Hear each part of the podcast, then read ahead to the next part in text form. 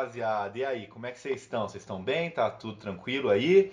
A gente não tá tranquilo não, porque eu só sei que a gente assistiu Nós e precisa, a gente tem necessidade, velho. A gente precisa falar sobre esse filme, então isso tirou nossa tranquilidade durante esses dias até gravar esse podcast. É ou não é, Marcelo? Sim, senhor Geraldo Marcel. Ele é Geraldo Marcel, eu sou Marcelo Me Marcelo Melo e nós somos o Só Sei Que e Caras Assisti Us, ou Nós. Em inglês o filme tem muito mais importância no nome por causa da referência, US. Foi uma das experiências mais gratificantes dos últimos tempos do cinema. Se você não tem paciência, se você não tem referência e se você não gosta de metáfora, não vai assistir. Porque se falta inteligência, não vai rolar, galera. É, eu acho interessante que o gênero terror, acho que no mínimo conseguimos dividir em dois. Os, aqueles filmes com uma, uma temática mais clara, que seria, por exemplo, um, sei lá, um Jogos Mortais. Se você sabe É. ali o que, vai acontecer, É, esperado. você quer ver Sangue. sangue, ou você quer tomar susto, É, ou você o famoso jump scare. quer, quer entrar ali naquele, naquele clima. de Clima. perseguição, É. do filme de terror e tal. E muitas vezes esses filmes não têm realmente nada além disso. Né? Até porque tá certo que é bater demais no filme, né? Mas falar dos Jogos Mortais mesmo. Pô, se tivesse uma coisa mais profunda naquilo, não ia ter 85 filme, né? Porque sei lá quantos tem daquilo lá. Olha, sinceramente, eu não gosto de filme muito sanguinário, assim, não. Não é muito a minha vibe. Eu assisti acho que um ou dois, assim. Acho que o primeiro eu assisti, eu achei interessante até a premissa. Aham. Mas depois é o quê? É é mais ou Cansa, menos né? Jason, né? É mais ou É, menos. cansa. Que vai repetindo, vai repetindo, vai repetindo, vai repetindo, vai repetindo e vira aquela coisa cansativa. Mas a outra vertente é filme que. Porque o filme de terror, ele tem um lance social por trás dele, né, cara? Uhum. E eu acho demais isso. Você pega, por exemplo, o clássico dos clássicos, O Exorcista. O Exorcista começa com uma temática simples. Que simples, obviamente, para quem gosta de entender as coisas. Uhum. É ciência versus religião. A menina tá doente ou a menina tá possuída? Pra quem lê o livro, cara, não sei se você já leu o livro. Eu não. O Sério? livro, ele vai até mais da metade do, do livro com essa discussão. Você não sabe o Aham. que, que tá rolando. No filme isso fica mais claro já, de- depois de uns 40 minutos de filme. É porque não tem como, né? Não Cê tem como você manter o tanto, clima, você né? precisa do público ali, né? Mas assim, é um filme que, que te pega. E os outros filmes nessa vibe, pô, tem umas coisas muito boas, né, cara? Tem, tem coisas muito interessantes porque eu acho que existe uma, um erro, talvez, na maneira de entender os filmes de terror como simplesmente filme de susto, ou filme de sangue, ou filme de pancadaria, esse tipo de coisa. Porque, no meu modo de ver as coisas, o filme de terror, ele é como qualquer outro filme. Ele é uma obra audiovisual que pode se pode ter esse diálogo aí com o filme de arte, muitas vezes, mas em qualquer gênero você consegue colocar Os elementos que ah, tem. os né? elementos que levam o filme a se tornar uma obra com um fundo. Eu não sei se eu gosto de, de usar a palavra social. Não seria necessariamente uma análise social, mas é o filme que nos faz pensar sobre outras coisas mais profundas do que o próprio filme. Com certeza. né? Então tem um preconceito contra filme de terror um no sentido bom- dele ser só essa, essa coisa Sabe o que, eu acho, cara? Um bom filme de terror, ele é um drama. Você olha, Um pro, bom- por exemplo, um- é. um, clássico, por exemplo, um clássico, que inclusive tem tudo a ver com o filme que a gente começa a discutir daqui a pouco, que é o Iluminado. Cara, é um drama de um homem alcoólatra que não consegue escrever o seu livro e tem uma disfunção familiar no meio. É, e aí ele se isola num, num, num lugar, no- naquele hotel, que é a né? metáfora dele mesmo. Que é a metáfora dele mesmo, porque ele não consegue viver direito mais em sociedade há algum tempo. E se você olha os né? fantasmas, são os demônios internos dele falando com ele mesmo. Eu acho, putz, eu acho muito genial isso, cara. É, É. Kubrick, né? É, É Kubrick, é outra vibe, né? é... Isso a gente falando do, do filme, né? Isso, o filme, porque o livro ele é o- muda um tanto ele muda do- do bastante, mas o no- livro é no muito bom também. Eu gosto muito do Muda- livro muda pra também. caramba. Mas, enfim. Aí a gente tem esse novo nome, ainda é novo, no, no, no cinema no Recente. cinema contemporâneo, que é o Jordan Peele. O Jordan Peele está no seu segundo filme. Ele é o diretor de Corra e é muito legal porque ele é um cara. Eu sei que quem não gosta não vai gostar da comparação que eu vou fazer, mas existe na trajetória, não na temática, mas na trajetória existe algo de Tarantino no Jordan Peele.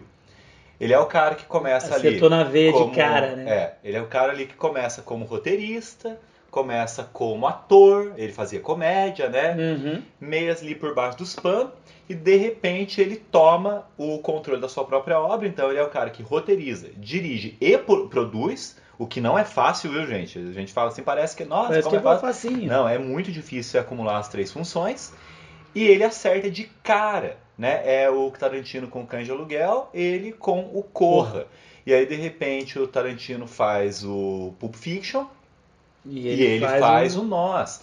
Então, é difícil pra caramba você acertar logo de cara em dois E filmes. eu só torço pro seguinte, cara, ele não pode virar um M. Night Shyamalan, que foi na veia no começo de carreira, depois no É, o, meio é, cagou o, é o pastiche de si mesmo, né? O que o cara Ele fica refém da virando, própria né? obra, né? E o, E mas ele o Pio conseguiu fugir agora. disso, né? Hã? O Pio fugiu disso no segundo filme bastante. Sim. Você não consegue olhar assim, pô, eu pensei que ele vai, ele vai repetir o Corra quando eu fui assistir o filme, aquela sequência, e ele subverte um monte de coisa ali que ele criou no primeiro. Ele, primeiro, ele não é explícito em nada. Sim. Segundo, ele não explica muita coisa, deixa muito. Pô, você vai interpretar de um jeito, eu do outro, um monte de gente vai olhar e vai pegar as referências. E aí, Então, é nisso, ah, tenso. inclusive comparando, né? Eu, gente, eu falei do negócio do Tarantino, que tem gente que não vai gostar, porque foi uma comparação infeliz minha aqui, mas é que pro que eu falei tem tudo a ver. Porque o Tarantino é acusado de ter uma postura racista nos filmes dele. Né? Sim, Pela sim. maneira como ele retrata o E negro. também tem um monte de gente que, que acusa o Tarantino de ser plágio ou fazer um- uma copy e cola de um monte de filme que é referência É. e mistura ali. Tem gente que olha para isso. Eu não olho muito para esse ângulo, não, mas tem gente que Nem olha para isso. Eu acho o Pio muito mais autoral, cara. Né? Nesse sentido, O sim. Pio é muito mais É. autoral. Ele tem a referência? Tem. Mas ele tem a referência. Você não consegue enxergar explicitamente. Se você pegar o filme ali e começar a ver, você vai ver assim, a gente conhece porque a gente gosta muito. A, a- o Iluminado, por exemplo. A cena de referência, a gente sabe que é. Mas uma pessoa ali que sentou pra ver não vai enxergar a referência. Ele trabalhou muito com essa questão de irmãs, né? É. Ele trabalhou muito, Muito inclusive, duplo, né? em vários filmes que ele pediu para os atores dele assistirem para montar seus respectivos personagens, tinha essa temática de irmãs como personagem, de casal como personagem. Então tem muito isso. Mas, enfim. é, Vamos já Começar agora, a brincar. falar do filme. Só que foi né? tudo introdução, tá? Agora a gente vai começar a ainda, brincar ainda de tem uma, conversar. uma pequena introdução, seu pré-filme, que é o título. Né, que você acabou de falar. É, é muito legal, porque você percebe com um título desse como a obra realmente é pensada. Né? Desde. Desde. Eu, eu, eu peguei isso na internet ontem, alguém comentando, cara. Desde o trailer. Desde o trailer. Aquela, aquela máscara roxar de, de, de coisa psicológica que aparece no trailer. Você já sacava ali os duplos e a única face que não era igual era da Lupita. Ah, a propósito, vamos falar pro pessoal, né? Se você não viu, isso aqui vai estar cheio de spoiler. É, e- e não assim- dá pra gente falar sobre esse filme sem falar É, spoiler, exatamente, galera. não é porque a gente é chato e quer ficar dando spoiler na cara dos outros. É porque é um filme que, se formos aprofundar a discussão, a gente tem que falar sobre algumas coisas que vão revelar aspectos do filme, não tem jeito. né? Então ele coloca o título do filme que funciona em inglês, obviamente não funciona em português, porque em português você tem que ficar eu, né, de Estados Unidos, e não vai adiantar muito. As, né, que significa realmente nós, eles traduziram literalmente, mas que o próprio Jordan Peele, antes do filme Estrear. estrear, disse que também representa o US, que é a sigla de United United, States, States. né, de Estados Unidos. Então isso aqui não é conjectura, tem aquela cena clássica, falou. né? Quem são, quem são vocês? É, Nós somos e- americanos. E, mas Puta peraí, peraí, que você tá, você tá Nossa antecipando as Senhora. coisas. né? O filme começa com o, a personagem que viria a ser a, a Lupita Nyong'o, criança, no fim da década de 80. 86. Né? Que, 86. e foi justamente em 86 que aquilo que aparece no filme da é, como é que é? Arms Around America, um negócio assim. É, Da negócio das mãos? que as pessoas da, É, com, as, com as mãos dadas. Pior que como eu sou velho, eu lembro um pouco disso aí. Foi mais ou menos na mesma época daquele We Are The World lá, que Foi antes, Juntos foi- pela África é, isso, e tal. Que é os Estados Unidos fazer um negócio pra, pra ganhar dinheiro Pra pra fome na fome na África e esse foi um fiasco. Foi, porque juntou É. 15 milhões de dólares. Esse foi um We fiasco. Are The World, a É. música lá do, do 35, pessoal. né, se não me engano. Hã? Foi 35 o, o We Are The World, só a música. Ou 53, 53. 53, inverti os números. 53. Isso foi só isso, né? Foi só a música. Só a música. Cantou lá, uma juntou os caras. campanha gigantesca lá e não deu certo. Doava 30 Mas- dólares, eu acho. Mas é legal ele começar com um fato, um fato real, que todo fato é real, né? Tem como. É, tem isso. É, ele começar com um fato, com um acontecimento histórico nos Estados Unidos. Construindo uma né? corrente, né? Construindo uma corrente em volta da América. né? E aí a gente vê o personagem que, como disse, eh, viria a ser eh, representado depois pela Lupita Nyong'o, adulta, né? Vê ela criança se perdendo dos pais num parque de diversões e entrando numa Sala de espelhos, né? casa de espelhos. E aí isso já é fundamental. Antes tem É. aquela tempestade agorenta, assim e tal. É. O número E 11 tem- aparece. Tem uma coisa aqui que eu quero falar Que é um daqui a duplo. pouco, né? Mas, então, assim, a, a grande metáfora do filme é a, a metáfora do espelho, é a questão de haver dois mundos.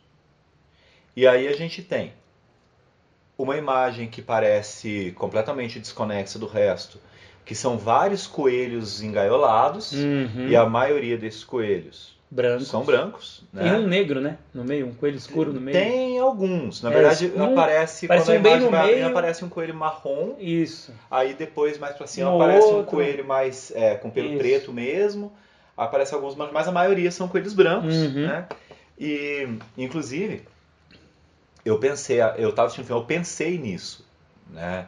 Aí eu depois fui conversar com a Carol, e a Carol, nossa, Nossa amiga. nossa amiga, e ela falou, ah, e tem a metáfora do coelho branco. Eu sempre que eu vejo a metáfora do coelho branco, eu fico um pouco receoso, porque eu penso que eu tô Viajando. forçando, porque é uma coisa que é muito impactante pra mim e pra Carol Cara, também. explica pra esse povo né? o que que é a metáfora Não, do coelho. Eles não falar, vão entender, eu vou não vão falar. entender.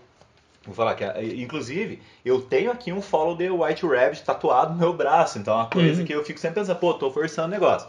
Mas depois não é, depois eu descubro que não é, né? É, é verdade É mesmo, real, é eu real, é isso. Forma um coelho no Porque- trailer também, lembra? Cara, não lembro. No meio da tela, assim, surge dois pontinhos, assim, que com um rabisco no meio formava o desenho de um Eu, coelho. eu assim. juro que eu não lembro, velho. Bem louco também. É...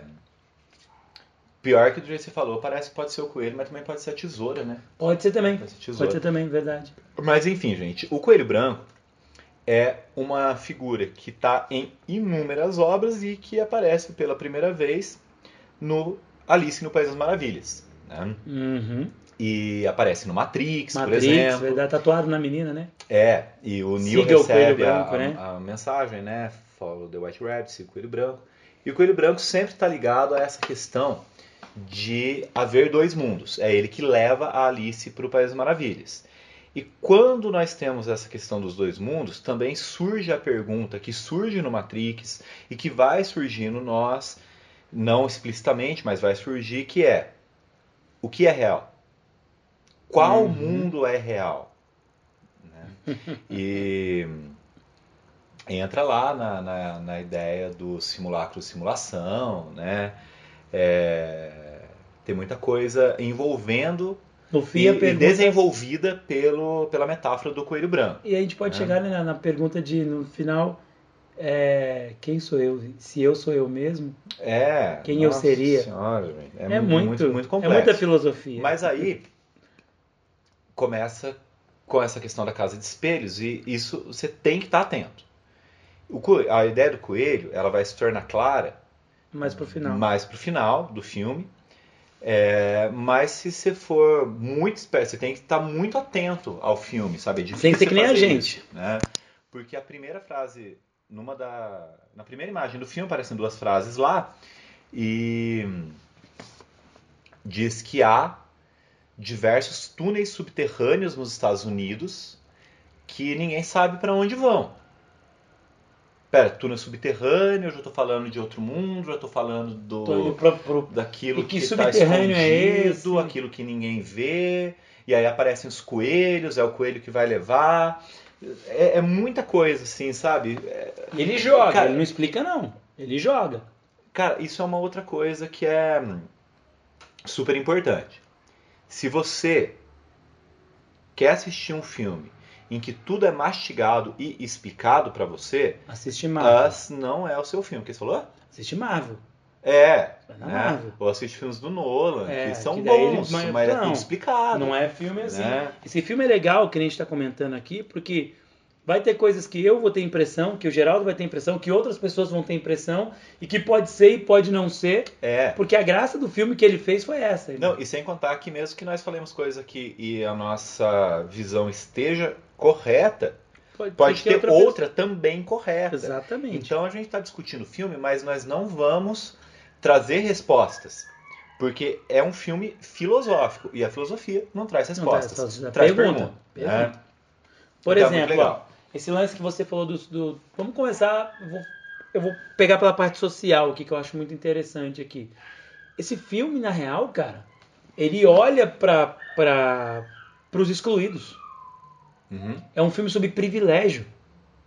E é um privilégio daqueles que não se enxergam enquanto privilegiados e oprimem sem nem saber que estão oprimindo.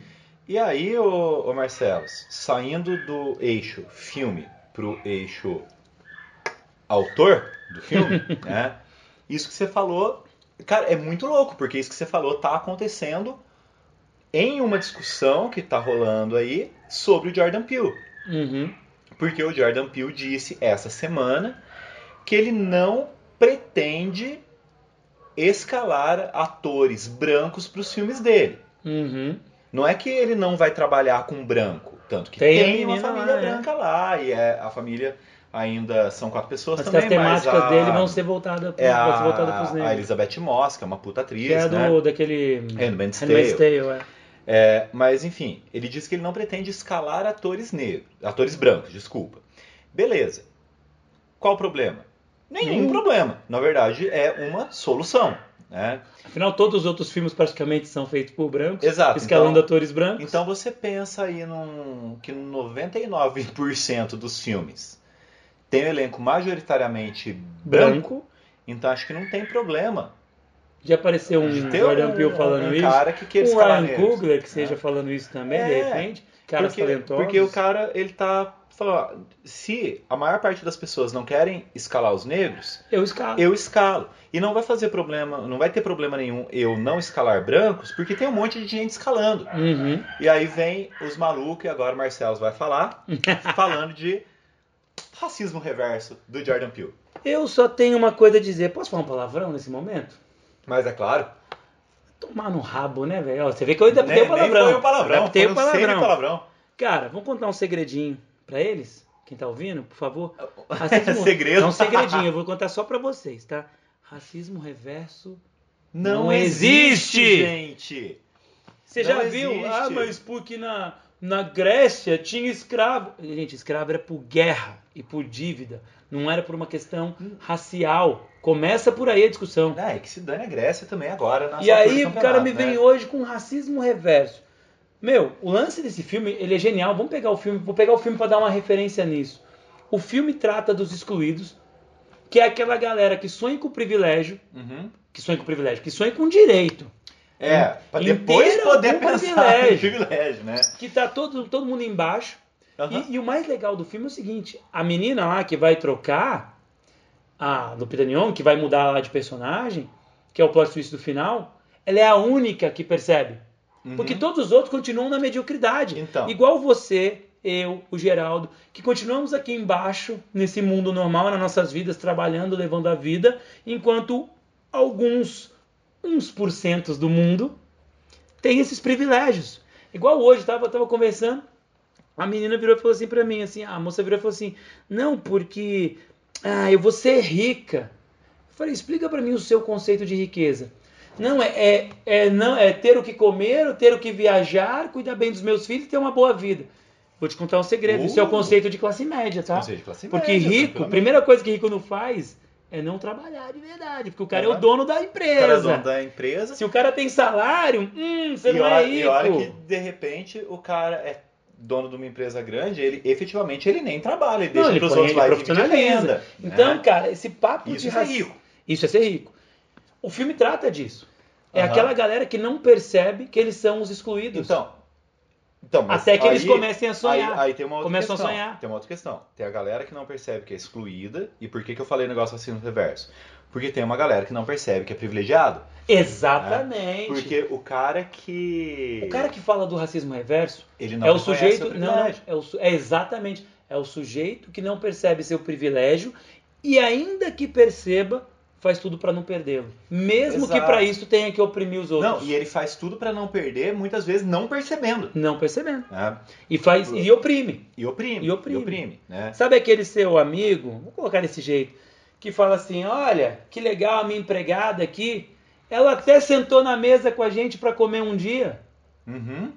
Porra, Ou o cara que vai vai sair, vai, sei lá, num, num- num jogo de futebol, que o que eu acho meio retardado. e Não, não fale assim. Não, e no jogo de futebol é levar o bebê, tô falando. não, não, é verdade. Né? é tenso. Porque não dá. no... Pô, coitada criança, né, velho? Ninguém merece. Mas às vezes vai, vai no jogo de futebol, vai com a mulher e leva a criança e a babá. Puta, Fala, nossa, olha como eu trato bem minha babá. Levei ela Levei ela no jogo. jogo. Pô, você levou porque você é um estúpido que não quer cuidar do seu filho, tá ligado? É bem É. isso mesmo. Você não tem a moral de cuidar do seu filho e você ainda transforma a sua empregada num símbolo da sua bondade social que não existe. Cá entre nós, É. isso aí é voltar no Brasil colonial Completamente. com a sua ama de leite para amamentar a filha do dono da fazenda, pra, porque a mãe não pode ter o seu seio. É, só que aí a ama de leite vai amamentar o, o filho da dona da fazenda e ela vai ficar dentro da casa grande. E muitas vezes ela é o, a coisa que a família dos donos usa para mostrar como, Como é boa, olha só. E às vezes a própria pessoa ela não tem noção que ela tem essa, essa condição escrava porque ela é mais bem tratada e ela tem que ser bem tratada porque você não vai chicotear a mulher que tá dando mamar pro seu filho. É, É. isso, cara. Ela Então- é mais bem tratada, então muitas vezes ela tem essa. Tem, não tinha, né? Mas isso reflete hoje. Essa coisa de ser superior ao outro. Então, quando alguém te falar uma parada de racismo reverso, é só você perguntar o seguinte, ó. Me mostra aí, no caso Brasil, é onde nós estamos, é, quem foi arrancado do seu continente na casa dos milhões, jogado do outro lado do mundo, longe da sua família, dos seus mais entes queridos, mais próximos e afins, chicoteado, açoitado, violentado, estuprado, trabalhado, com uma média de, trabalhando com uma média de vida que não beira- beirava ali os 30 anos, e quando te deram a liberdade, deram um tapinha nas suas costas e parabéns, agora você é livre. E aí te botaram na periferia, nas grandes favelas, onde as pessoas, maioria, estão até hoje. E para quem não sabe, porque a gente não mostra a nossa imagem, né? Uhum. Eu sou negro. Então e eu existe... sou a exceção da regra. Exato, então existe uma propriedade no que você está falando, muito mais do eu que eu sou a exceção falando, da regra. né? Porque Exato. eu tenho curso superior, trabalho Então- em colégios gigantescos e lá eu também sou exceção Então quem, regra. quem é você? Você, dentro do nós, é a família. Eu sou a família. né? Porque assim, eles família. colocam, eles colocam dentro, eles colocam dentro da, da, da- da estrutura do filme uma família de negros que tem lá o pai, a mãe e dois, e dois filhos, um menino e uma menina. E eles vão passar as férias na praia, num lugar legal, e eles têm uma família de brancos que são amigos deles. Então, assim, pelo lugar que ele- em que eles estão passando as férias, pela, Pelos carros, pelos pelas carros, pelas coisas que eles fazem, você percebe que é uma família de negros Com uma classe social que privilegiada. está numa classe social privilegiada. E assim, eu não estou colocando isso aqui para mostrar que esses negros são menos negros que os outros. Muito pelo Mas eu contrário. estou colocando para mostrar que existe uma coisa que é a tal da falta de consciência de classe. Exatamente. É o negro que a partir do momento que sai da sua condição De oprim- oprimido. de oprimido, ele esquece que os outros continuam sendo oprimidos, Exatamente. porque ele é a exceção. Então o Marcelo está aqui falando de si mesmo como exceção, só que a gente está discutindo uma coisa séria. Então é a questão de não, ele não esqueceu a, a, a classe de onde ele veio, não esqueceu Muito a pelo sua contrário, etnia. eu sou exemplo É. o tempo todo, Exato. no sentido de me colocar dessa maneira, sabendo que na universidade, por exemplo, ao olhar para a sala, eu era o único. Quando eu olho nos lugares que eu trabalho, eu trabalho em excelentes lugares, Aham. que pagam bem, que, para quem não- nunca ouviu a gente, nós somos professores, Uhum. trabalhamos juntos e trabalhamos em excelentes colégios. E sou exceção também nos Sim. dois lugares, enquanto ah, descendente de, af- de africanos e afins. Por quê? Porque não adianta eu me colocar como se fosse a meritocracia. Eu não cheguei aqui sozinho. Uhum. Não existe meritocracia, existe uma condição gigante de fatores, de momentos, de situações que me levaram até onde eu tô. E no fundo, eu sou um privilegiado dentro de uma população que não é. Vídeo que acontece nas periferias todos os dias. Quando você olha, por exemplo, no Brasil, ah, mas porque não tem, não tem que ter discussão disso, porque tem que ser entre pobre e, e quem não é pobre. Vou te contar um segredo: a maioria dos pobres que estão na favela saíram das senzalas. É, não, e tem que ter discussão sim. Tem. Na semana passada a gente gravou um programa falando que todo lugar é lugar de política e o Jordan Peele veio aí pra Mostrar comprovar isso. o que a gente falou, porque ele faz o filme dele um filme político.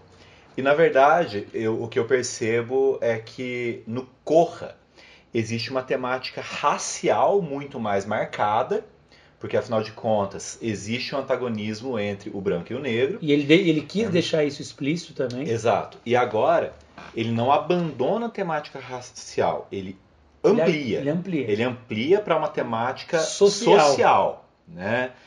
É, então essa questão também tem o problema do, do, do negro que parou de olhar para o seu povo, sabe?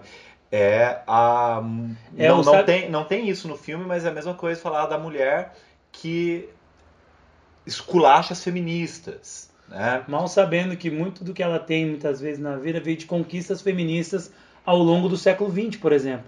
Exatamente. Ou então, aí agora eu até posso, posso falar de mim, porque eu sou privilegiado em um monte de coisa. Porque, primeiro, sou homem, segundo, eu sou branco, terceiro, eu sou heterossexual, então não pertenço a essas As minorias. minorias. Só que eu não vim da classe média.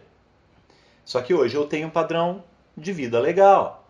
Só que isso não quer dizer Que você vai que saiu. simplesmente esqueço das minorias e dando aula em escola particular hoje eu tenho que alimentar a discussão com o fim de não acabar, porque isso não compete a mim exclusivamente, mas diminuir pelo menos entre os meus alunos o preconceito que se tem contra pobre, sabe? Uhum. É, eu que estudei em escola pública a vida inteira e comecei minha carreira dando aula em escola pública, eu conheço as duas realidades. Então, isso tudo que eu falei é o pobre virando as costas para suas origens depois que ele deixa de ser tão pobre. Não que ele virou rico, Cara, ele deixou de ser tão pobre. sabe o negro virando isso? as costas para o seu povo. A mulher virando as costas para as outras mulheres. Isso tudo é a tal da falta de consciência de classe que o Jordan Peele, hoje, como um diretor de sucesso, que fez um filme que custou para ele 3 milhões, e tre- que é o Corra. Ih, E 3, faturou. milhões é, e 3 milhões é muito pouco para os padrões de Hollywood. E agora ele pôde fazer um filme de terror, que é, costuma ser mais barato, de 20 milhões. Eu não, não vou virar Vou as mostrar. costas para ninguém, eu vou Vou mostrar. mostrar. Então, tô podendo fazer um filme com 20 milhões, beleza, vou fazer e vou dar um esculacho aí nessa, nessa sociedade, Vou jogar. que por vezes é muito hipócrita. Exatamente, cara. E a... agora a gente vai para uma parte mais spoiladora, né? que assim, a personagem da, da, Da Lupita. da Lupita Nyong'o, ó, se você... Até agora a gente não deu muito spoiler, né? A gente já pegou um aqui se, ali. Se você tá tá gostando da discussão e quer ir lá assistir o filme, você para, assiste o filme, depois você volta para terminar de ouvir a gente. Senão tamo fica aí que isso é legal. Com, com meia hora, né? Mas a personagem da.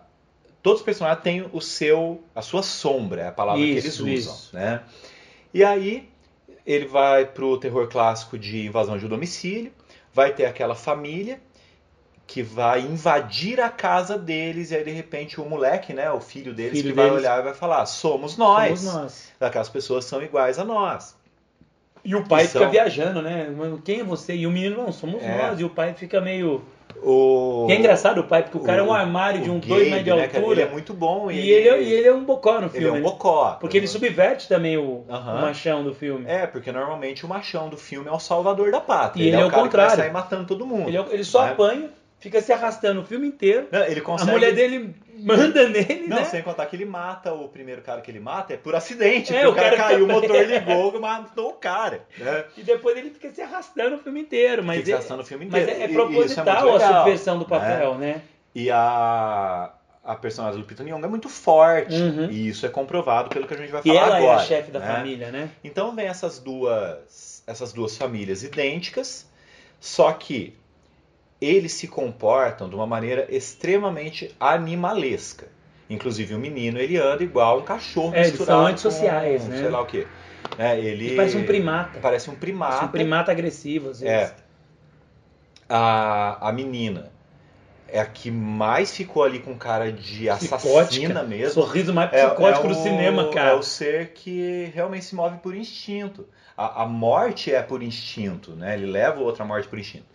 É, Não, e, e legal uma outra coisa. Se o pai, na versão da família que está sendo oprimida, ele é um bocozão, quando o, o cara que é a sombra dele é um trator, né? é, ele, inclusive o ator é tão bom que ele parece que fica maior. Fica maior, exatamente. parece que fica Mas também maior, o Jordan Pace, porque- os ângulos que ele põe é muito bom. É, também, não, né? os ângulos são bons, mas tem a coisa do ator trabalhar o corpo. É Uhum. o que o James McAvoy faz Uhum. no Fragmentado. Ele trabalha o próprio corpo ali, né? Expande, né? É, e eles não falam. Não, essa coisa, eles só não a falam. Lupita, né? Mas a Red, que é a sombra da Adelaide, né, que é o personagem da Lupita Nyong'o, ela, ela fala e ela fala de um jeito muito esquisito. Fala com a voz assim, como se nunca tivesse falado antes. É, não é assim, tá, gente? não é assim mesmo. Não, é que É. ela é uma boa atriz. É. Né? Eu sou só um Ela é tão ator. boa, velho. Ela é tão boa que. Cê- lógico, você tá olhando pra cara dela, você percebe as feições, você sabe que é a que mesma. são duas atrizes Mas diferentes. parece que são duas atrizes diferentes de tão Impressionante. boa que ela é. E aqueles olhos É. expressivos, né? Impressionante. Sim, não, e expressivos com expressividades no plural. Uhum. Porque a expressividade dela como Adelaide é uma coisa. A expressividade dela como Red é outra E coisa. como a Adelaide né? do meio pro final ali também, quando ela toma uma, uma transformação, é outra coisa. É muito bom mesmo, Porque, assim, impressionante. Aí o que, que a gente vai revelar aqui agora? O final, né? é lógico. É, como ela. Como ela fala? Por que ela fala? Porque no começo do filme houve um corte quando a menininha Sofre chegou na Casa dos Espelhos. Por que, que esse corte não foi revelado? Porque houve a troca. Então, a Adelaide Que é a mãe. que é a mãe, ela era uma criança e ela se deparou com uma criança exatamente igual a ela. Essa criança a sequestrou, a enforcou, a acorrentou E pegou o lugar dela. e pegou o lugar dela no mundo. No mundo. Tanto que fala várias vezes: Meu Deus, a minha filha foi parar lá, foram só 15 minutos e agora ela não fala mais. Ela não fala mais porque ela não sabia falar. Porque ela, na verdade, era a menina que foi criada nesse mundo, que é um mundo subterrâneo, que é um experimento social com pessoas que são cópias das pessoas que vivem no nosso mundo. Consequentemente, o que somos nós? Somos Uhum. privilegiados. Quem são eles? Os excluídos. São os excluídos. Porém, no momento chave aqui que o Marcelo falou no começo da nossa conversa, a Adelaide pergunta para Red: Quem são vocês? E ela fala, Somos americanos. quer dizer, Meu, é um. Pra quem entende um pouquinho, é uma bufetada no rosto. nossa, vai bufetar de te deixar Uma largado no bufetada. chão. Que ela tá dizendo assim, nós somos os americanos, que somos excluídos, que vocês prometeram pra gente o sonho americano, Nossa, mas velho. pra quem tá do lado errado do sonho, do espelho, é o pesadelo, É o pesadelo, é a sombra. é a sombra. É a sombra. É né? aquela galera que tá lá nos guetos, é aquela galera que, que vai assistir, vai olhar assim, pô, olha Times Square em Nova York, que maravilha, que lindo. O cara, é igual o cara, vamos pegar um exemplo, vou puxar Brasil, vou puxar Brasil. É o cara que mora em São Paulo, mas não pode ir no teatro da Avenida Paulista. É o sujeito que adora ver arte, mas não tem 15 reais para ir ao MASP. Uhum. É, é- então, é, é Cara, eu muito acho- eu acho- genial, eu cara. acho muito engraçada essa discussão, porque o excluído, ele é excluído mesmo. Porque de repente vai falar, pô, mas tem, por exemplo, falando de São Paulo, Uhum. tem opções de lazer, de arte, gratuitas em São Paulo. Tá, e o cara vai parar lá como? Porque às vezes é o cara que não tem quatro contos pra tomar um metrô, velho. Cara, eu vou dar um exemplo. Sabe? Você não gosta de futebol, mas eu vou usar o futebol como exemplo, cara. É igual que marcaram, vai ter um jogo agora, Corinthians e Santos, semifinal do Paulista. Marcaram o jogo pra segunda-feira no Pacaembu. O cara que mora, que é o, o, Santos, que é o manda do Santos, o segundo jogo. O cara que, que é Santista, que mora na Zona Leste, ele não tem como pegar um ônibus, não sei quantos metrôs, não sei quantos. Pra chegar do outro lado, lá do pertinho de Gianópolis, no Pacaembu, pra assistir o jogo. Quando ele sair do jogo, não vai ter o metrô pra ele voltar. Uhum. Esse cara é o excluído. Sim. E, cara e- e aí o exemplo que você usou é muito legal, porque o, o brasileiro, via de regra, ama futebol. Uhum. Mas o cara não tem condições de ir no estádio ver o jogo do time que ele ama por uma questão de vou voltar para casa como? Eu não tenho carro. Eu não consigo atravessar São Paulo. Eu não tenho dinheiro para pagar um táxi para me levar em casa, sei lá que horas. Porque isso é uma outra realidade, sabe? É a questão, voltando para o filme, é a questão de esses excluídos terem se mantido, não por vontade própria, mas metaforicamente acorrentados num lugar do qual eles jamais poderiam sair. Só que, o- se a corrente é metafórica, vamos pensar, o que os mantém acorrentados? A falta de consciência de que exista um outro mundo Uhum. né? Então, de repente, esse cara que mora do outro lado de São Paulo e que está acostumado a ver o jogo pela te- televisãozinha que ele tem lá na casa dele, é, talvez ele alimente a ideia de ir no estádio como um sonho, velho. Um sonho que, para os privilegiados, é absolutamente natural, Normal. faz parte da vida. Para você entender a metáfora que a gente está usando, é o seguinte: sabe quanto custa num jogo? Vou pegar, eu sou corintiano, vou te contar assim, quanto custa num jogo. Não faço ideia, velho. Cara, um ingresso, um ingresso num jogo razoável aí, vai, 50 conto. Mas não é 50 conto. É 50 conto o ingresso. Uhum. Supomos que você mora em São Paulo e tem acesso ao metrô. Pode botar ali mais uns 10 contos de metrô e de volta. É. Você não vai ficar sem comer, você vai ter que comer alguma coisa. Pode botar mais uns 20 contos. A brincadeira não morre com menos de 100 reais. Aí você pensa, ah, mas 100 reais nem é tanto.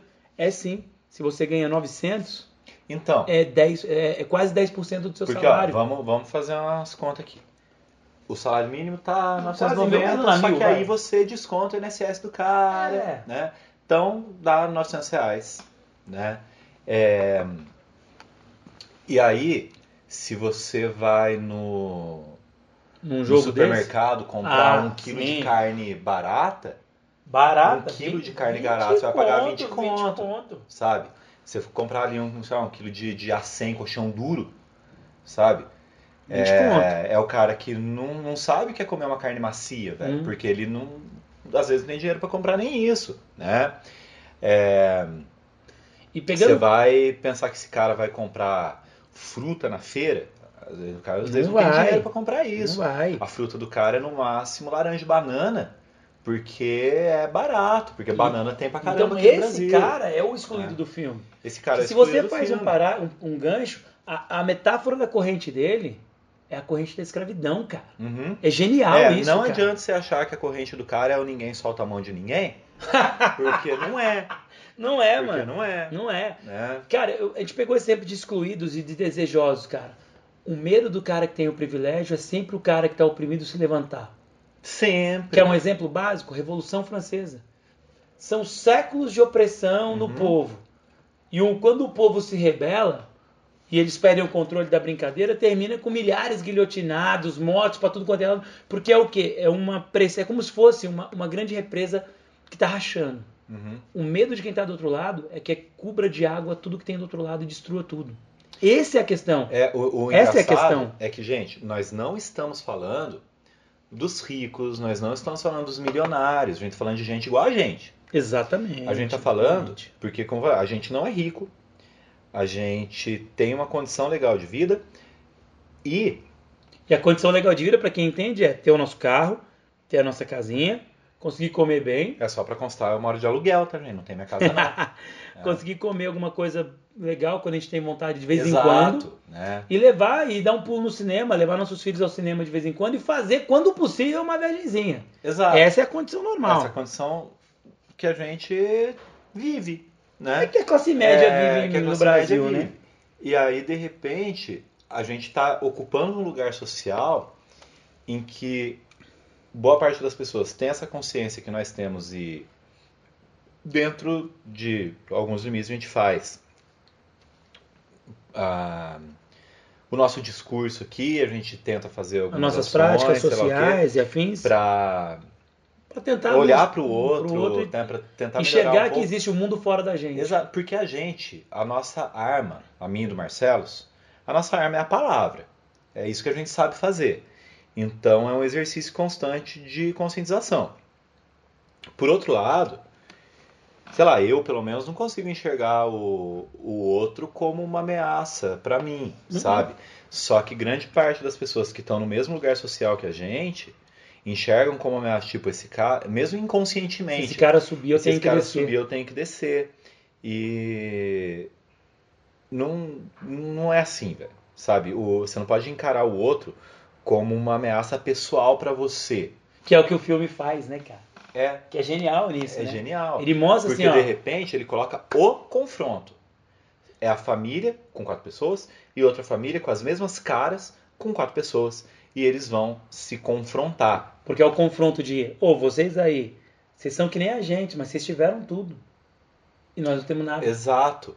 E, E nós- ela fala até assim, né, numa hora do filme que eu acho, putz, eu tava prestando atenção, que ela começa a contar com aquela voz grutual assim, ó, quando meu filho nasceu, quando eu fui tocar nele, ele, ele- era como se fosse espinhos, uma coisa meio assim que ela Aham. fala, enquanto você, tá- porque eles replicam os gestos e tal. É, ela fala, tipo, é que ela, a, a personagem que vive no mundo superior, por assim dizer, no mundo acima da Terra, ela escolheu o cara com quem ela queria ficar. A personagem do mundo no subsolo teve que ficar com aquele cara porque é, Era era aquilo que era dado a ela. Quando a pessoa do mundo da De Terra, cima. do mundo de cima, teve o primeiro filho, a sombra dela que vive no subsolo também teve o primeiro filho. Foi extremamente doloroso. Posso falar um É. pouquinho de filosofia? Lógico. Sabe da onde vem isso, amiguinhos? Nossa, acho que vem de muito tempo, Não, né? mas eu vou dar uma, uma, uma referência. Aham. Platão. Então, muito tempo. Foi o que eu falei. Cara, isso nada mais é do que a réplica do mundo das ideias e do mundo dos sentidos do Platão, que nada mais é depois, posteriormente, o mundo cristão medieval Aham. do céu e da terra, onde o céu é perfeito, a terra não, o mundo das ideias é perfeito, a terra não. E se você olhar hoje, nada mais é do que a das maiorias das pessoas enxergam no mundo, que é Europa, Estados Unidos, aquela perfeição, aquela sociedade tal, tal, tal, e o resto do mundo sempre na imperfeição Uhum. que é que mais ou menos o Max Weber faz no- na ética processante e espírito capitalista, né? Que é o que mais ou menos o nosso presidente foi lá fazer, lamber o saco do Trump, né? e abrir todas as portas do Brasil para os Estados Unidos e não receber nada em troca. E agradecer no final. E agradecer, E agradecer no no final. final. Né? Então, quer dizer, Pra gente. o filme não traz nada de novo. Ele Pra, só mostra pra que gente é, ser as coisas claro, como é mais são. ou menos um cara pegando um taco de beisebol e batendo na cabeça do outro e o outro que apanhou fala obrigado. Obrigado, senhor. É mais, mais ou menos isso. Mais ou menos sabe? isso. E, e é isso que a, a- os privilegiados, as elites, querem fazer com os excluídos. Né? São a massa, É, né? Por quê? A grande questão é por que, que houve essa revolta do povo do subterrâneo no filme? Porque a Red, Mostra pra eles uma opção ela mostra uma opção porque ela era a única pessoa que veio do mundo exterior. É a única, né? Então a a sombra primeira, quando criança, ela tem a função do coelho branco, né? É. De levá-la pro, pro mundo subterrâneo e ela fica, ela esquece como falar porque ela foi enforcada pela outra, né? Outro grudou no pescoço dela. Exatamente. E aí ela perdeu essa habilidade, ela consegue falar, mas ela fala de um jeito esquisitão, como o Marcelo tentou imitar aqui. Brilhantemente. E a. E quando ela. a- a- a ex-sombra volta, ela demora um pouco, mas ela acaba aprendendo a falar. Mas a menina que foi do mundo superior para o mundo subterrâneo, ela sabe que existe uma outra realidade, ela dança, né? E replica, e né? replica os gestos, e aí ela cria por anos essa revolução, Sabe o que eu acho genial, cara? né? Que é o lance, assim, isso é uma impressão pessoal minha, que eu tava, que eu tava olhando, assim, observando, que é o lance de que eu tenho a impressão que a Lupita Nyong'o, a, a, a Lupita Nyong'o que tomou o lugar da outra e passou a vida no lugar da outra, Aham. ela esqueceu de onde veio. Exato. E é cara. aí que eu acho a parte mais genial eu do não, filme. Não... Tipo assim, ó, é aqui, vou dar um exemplo, Não, tá? eu ia Não, não, esquecer de falar não disso. tome, não tome como um exemplo ofensivo, mas é mais ou menos aquele cara que é o jogador de futebol, Uhum. que sai de uma comunidade, enriquece, vira o cara, Neymar, é, hashtag fica a dica, sobe na vida absurdamente Aham. e esquece de onde veio. É o novo rico. Esquece né? de onde é, o- veio. é essa expressão aí, é o, é o novo rico. E, É o cara é que brilhante isso, porque no meio do filme ela se toca. Uhum. No meio do final, é que, né? é que- é que a grande questão é que esse outro mundo, ele é encantador. Uhum. Ele é encantador, e encantador no sentido mágico mesmo. Uhum. né? Encanta de uma tal maneira que a pessoa esquece. E às vezes, velho, falando do, no- do nosso mundo de verdade, fora do filme, a pessoa esquece família, tá ligado? No- Esquece, no- larga tudo no passado.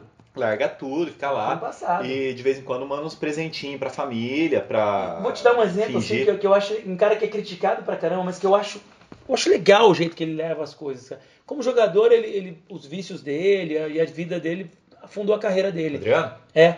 Mas eu acho genial ele nunca ter esquecido os, Da favela. os- favela, os amigos. Ele anda, ah, mas ele vai lá. Meu, ele, ele continua, ele continua multi-rico, multimilionário, mas continua ali frequentando o mesmo ambiente. Ele é o cara que não deixou o nós acontecer. Uhum. Ele voltou lá pra baixo e contou como é que era a parada. Então eu acho muito legal isso. E essa parada dela esquecer e depois lembrar, tem uma referência no finalzinho, que é quando É. acaba o filme, Quando ela olha pro. pro menino. pro menino. E o menino é o cara. Dá a minha impressão, tá? É uma coisa pessoal minha. Mas eu tenho a impressão que o menino é a consciência social que olhou e falou assim: Eu sei quem você é, É. eu sei o que Eu- você fez, e aí? Eu saí do, do cinema com uma pulga atrás da orelha, velho, nessa cena. Fiquei pensando, pô, será, velho? Que o moleque percebeu? Será que é isso mesmo? E ela olha com um sorrisinho sem vergonha, né? Pra ele, Que e assim- depois volta. E quando ele não é, ele não corresponde o sorriso. É, ele fica Ele olhando fica cara sério. desconfiada ali, ó. E aí ela volta e meio tipo, deixa eu ficar na minha aqui. Uhum. Quer dizer, é brilhante isso, cara. É uma Cara, metáfora cara, absurda. É muito louco porque ela sai do subterrâneo, ela vai pro mundo que ela não conhecia, ela meio que toma o poder nesse mundo, porque ela é a família Doriana, a família dela. A família perfeita, Né? dois filhos É, é lindos, ela é bonita, o marido pô. gigante, bonitão. É, que tem dinheiro, tem tem, dinheiro, trabalho, carro, um né? barco e etc. Não, é muito legal, velho, porque ele chega lá, pô, o barco tá meio zoado, mas ele comprou um barco. É. Quem que compra um barco, velho? Sabe, quem que compra um barco? Como se fosse normal você comprar barco, como se o barco fosse barato. E a família dos amigos dele é Né? uma família toda disfuncional. A mulher é toda focada nela mesma, super, super narcisista. Barbie. É, e, É. e o marido é um Zé Ruela. É, e as duas, que- e as duas filhas o- gêmeas. Só que o cara, nessa outra família que é branca, tipo, ela é o estereótipo da mulher rica que fica pondo botox, Fez faz aquela microcirurgia pra tirar o primeiro sinal de ruga. Isso. O cara é o bom vivan, que gosta de beber e tal. E as meninas são, São as as, meninas largadas, fúteis é. ali, que aprenderam a ser fúteis porque a vida é assim, Era assim, e né? tal. E eles são amigos. As duas famílias são amigas. Né? Tem casa É. na praia, na mesma praia. Tem lá. casa na praia, sabe? Então você vê aquilo e vai, caralho, é isso que virou a, a, a, a mulher, e né? tal, e a mulher. É, ela virou isso, ela pertence a esse mundo. E a cena de desespero dela, né, com, com o lance da. Quando ela olha no espelho, e já- o duplo da, da mulher branca, bonita lá e tal, se, se rasgando assim no. no- É, É impressionante, cara, é, assim, é, é é. muito legal, porque Muito ela é a mulher que faz plástica e de repente o duplo dela resolve cortar a própria cara, é. né? Quer dizer, é, é tipo uma mensagem, olha, isso aí que você fez, doeu em mim. E não é nada. dessa- Não, não. O, tipo, a plástica não é nada de importante. De importante, é uma violência. É insignificante perto do que eu sempre passei Insignificante perto do que eu sempre sofri, do que eu sempre passei. Então quer dizer, né? é muito. É, um filme é uma metáfora ambulante, cara. E eu adoro filme assim. E cara. assim, pode ter certeza, que me faz a, gente, pensar. a gente tá chegando agora nos 50 minutos aqui, acabamos de chegar, e a gente não conseguiu explorar Tudo que a gente queria. todas as camadas que são possíveis. Que são possíveis. É que não dá pra gente ficar falando tanto, porque senão, A velho. gente não é sai só- daqui hoje. Não sai daqui, Seriam sabe? horas. Uma conversa muito gigantesca. Quer dizer, na verdade E- a gente já tava conversando antes. Vai terminar, a gente vai continuar conversando depois. E assim, a gente nem chegou perto, e a gente não vai falar disso também, da questão da genialidade cinematográfica do cara. Exatamente, a gente os, tá falando os enquadramentos e Sabe, tal. ele é um diretor excelente. Cara, o Jordan Peele é aquele. O Jordan Peele é o, o Amon da porra. ele é o Amon da porra, velho. Porque Ele é ele é... o cara que rompe uma barreira fodida. Que é da comédia pro cinema ali, É. né? O... É, porque você sair da comédia pra de repente dirigir terror, porque tem elementos de comédia, mas essa crítica social que os filmes dele têm faz com que a gente. é, nem é um alívio cômico, assim, pra né? não ficar tão tenso. É. E ele rompe a barreira social, porque é um negro. É. dentro de um meio que é majoritariamente branco, como quase todos os meios, na verdade. né? É, é difícil ser um diretor de sucesso negro em Hollywood. Né? Ele é o cara que, como eu falei no começo da conversa, ele escreve, dirige e produz, e ele é um baita roteirista. Sabe, o roteiro do filme é um negócio assim que você pensa, velho, que O genial. cara que escreveu. é, Quando, assim, É. Você pensa, o cara que escreveu é muito bom. É, porque é muito não existem furos, como a gente costuma encontrar em alguns filmes. Alguém pode até falar assim, Ah. ah, mas tem um furo que eu vi ali. Não, mano, você não, não entendeu. ele não quis mostrar. Ele não quis te mostrar, Ele você não não quis entendeu. mostrar, é diferente, né? E ali ficou pra você interpretar, a graça é, É. essa. Porque, cara, é o, é o cinema se aproximando de artes como a literatura, Exatamente. sabe? Na literatura, a gente quando escreve, a gente tem que escolher o que quer mostrar. E jogar pra imaginação de quem tá lendo. né? Porque se for pra mostrar tudo, você pode ganhar muito dinheiro, você pode virar o Paulo Coelho, né? Você pode virar o Dan Brown. É, você pode 50 ganhar muito cinza dinheiro, lá. você pode ganhar muito dinheiro mesmo. Só que O tempo vai você deixar quer- você lá no seu Se você lugar. quer ser um artista, desculpa, mas mostrar tudo não é o que o artista faz, É. né? E ele fez É. brilhantemente isso, né, cara? Ele fez. fez brilhantemente isso. Então, é, devemos dar aqui o troféu 2019 já, não interessa o que, que vai acontecer no resto do ano, gente tá Peraí. em março, mas troféu 2019 de ó, mão da porra vai pro Jordan Peele já, velho, sabe? Não tem E digo mais, hein? Oscar 2020 pode dar o de melhor atriz pra Lupita Nyong'o, porque essa mulher é incrível, cara. Cara, aí vem o erro estratégico do filme, né? Sair no começo do ano. Sair né? em março. Mas sabe o que, que eu Ah. acho, cara? Eu acho que é o lance de, de data, cara.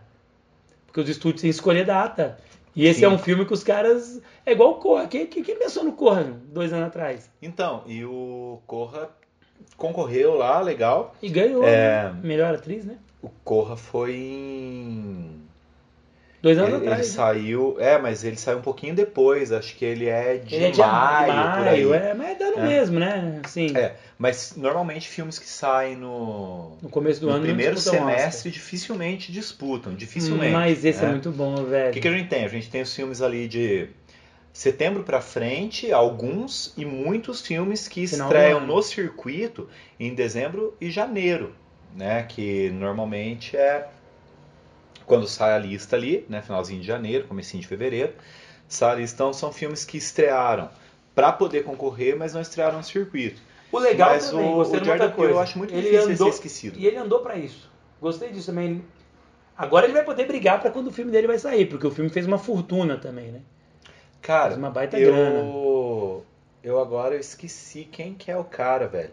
Eu sei que a Adriana Calcanhoto Uhum. tem uma música que ela gravou no, acho que é o terceiro disco dela, que é a Fábrica do Poema.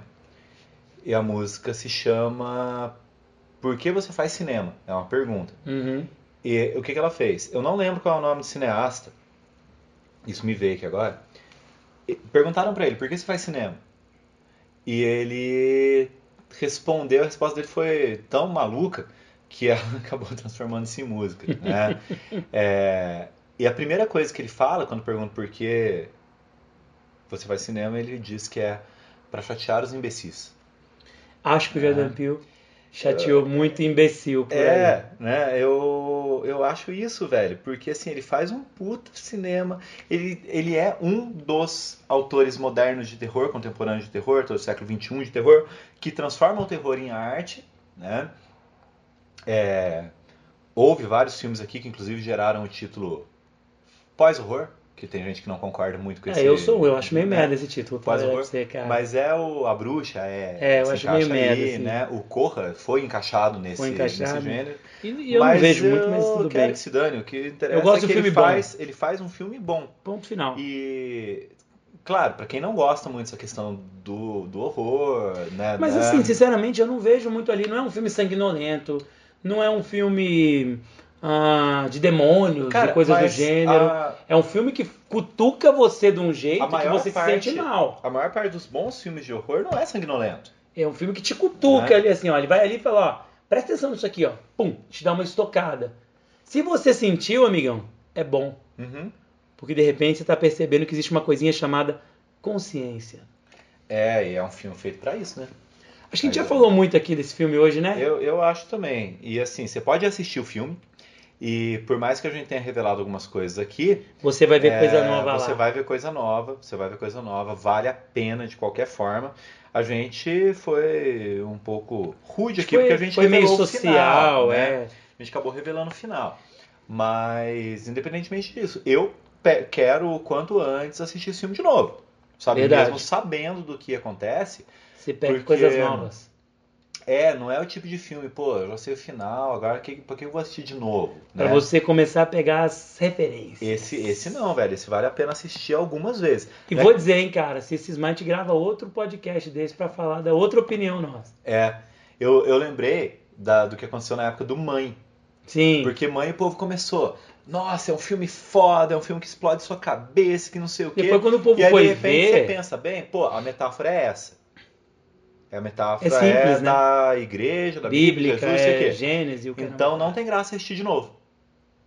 O Mãe não tem graça você assistir de novo. É, depois que você pegou É. tudo, não. Você e- Eu assisti duas vezes. Você não demora muito pra pegar tudo. Eu assisti duas Né? vezes, porque assim, a primeira vez eu, eu, eu me lembro que eu tava no cinema a primeira vez, tinha uma, uma, uma senhora do meu lado, assim, porcaria de filme, não tô entendendo nada, não sei o quê. Aí eu olhei e falei, é, por enquanto eu também não, mas aí você pega a coisa É, ali num negócio. assim, o- Tem um jump of the cat ali no negócio. É, mas o Mãe é um filme que tem uma baita metáfora. Sim, o sim. filme do Jordan Peele tem, Tem um 350, 350 mais metáforas, ou menos. é. Então você pode assistir de novo e ter uma experiência legal, você pode assistir várias vezes. Esse é o, o filme que chegou em DVD, eu compro. Não, o filme, você ainda tá no DVD, como você é Não, antigo, sempre hein? estarei, sempre estarei. né? Ah, você parece aqueles caras dos anos 80 que, que sempre estarei aonde? Na, vida, na fita cassete. Ou É, na não, fita de eu- VHS. Eu, só não vou estar no DVD quando ele acabar. Mas enquanto ele existir, eu tô comprando. Tem minha coleção aqui, né? Que é, que é muito bonita, por sinal. É, bem bonito também. Então, assim, já tem dois filmes aí. você gosta de eu vinil também? Você vê? Você é um homem gosto de- antigo, gosto cara. de vinil também, né?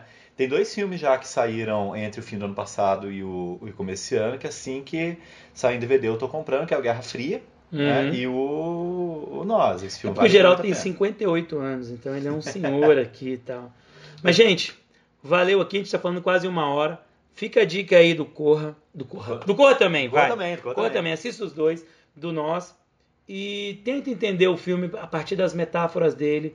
Tenta entender o filme a partir de um viés que te toque como o filme nos tocou. Sim. Se nós falamos aqui um monte de, de que- várias questões sociais, políticas e afins, foi porque nos tocou por esse ângulo e essa é a nossa interpretação. Quer dizer que é a certa? É, mas você pode ter outra aí também. Que também vai ser certa, pode ser certa também. Valeu? Beleza, galera? Valeu, galera. Um Sema- grande abraço. Semana que vem a gente está de volta e Shazam na semana que vem, hein? só sei que estarei lá. Valeu, povo. Até mais. Falou, galera.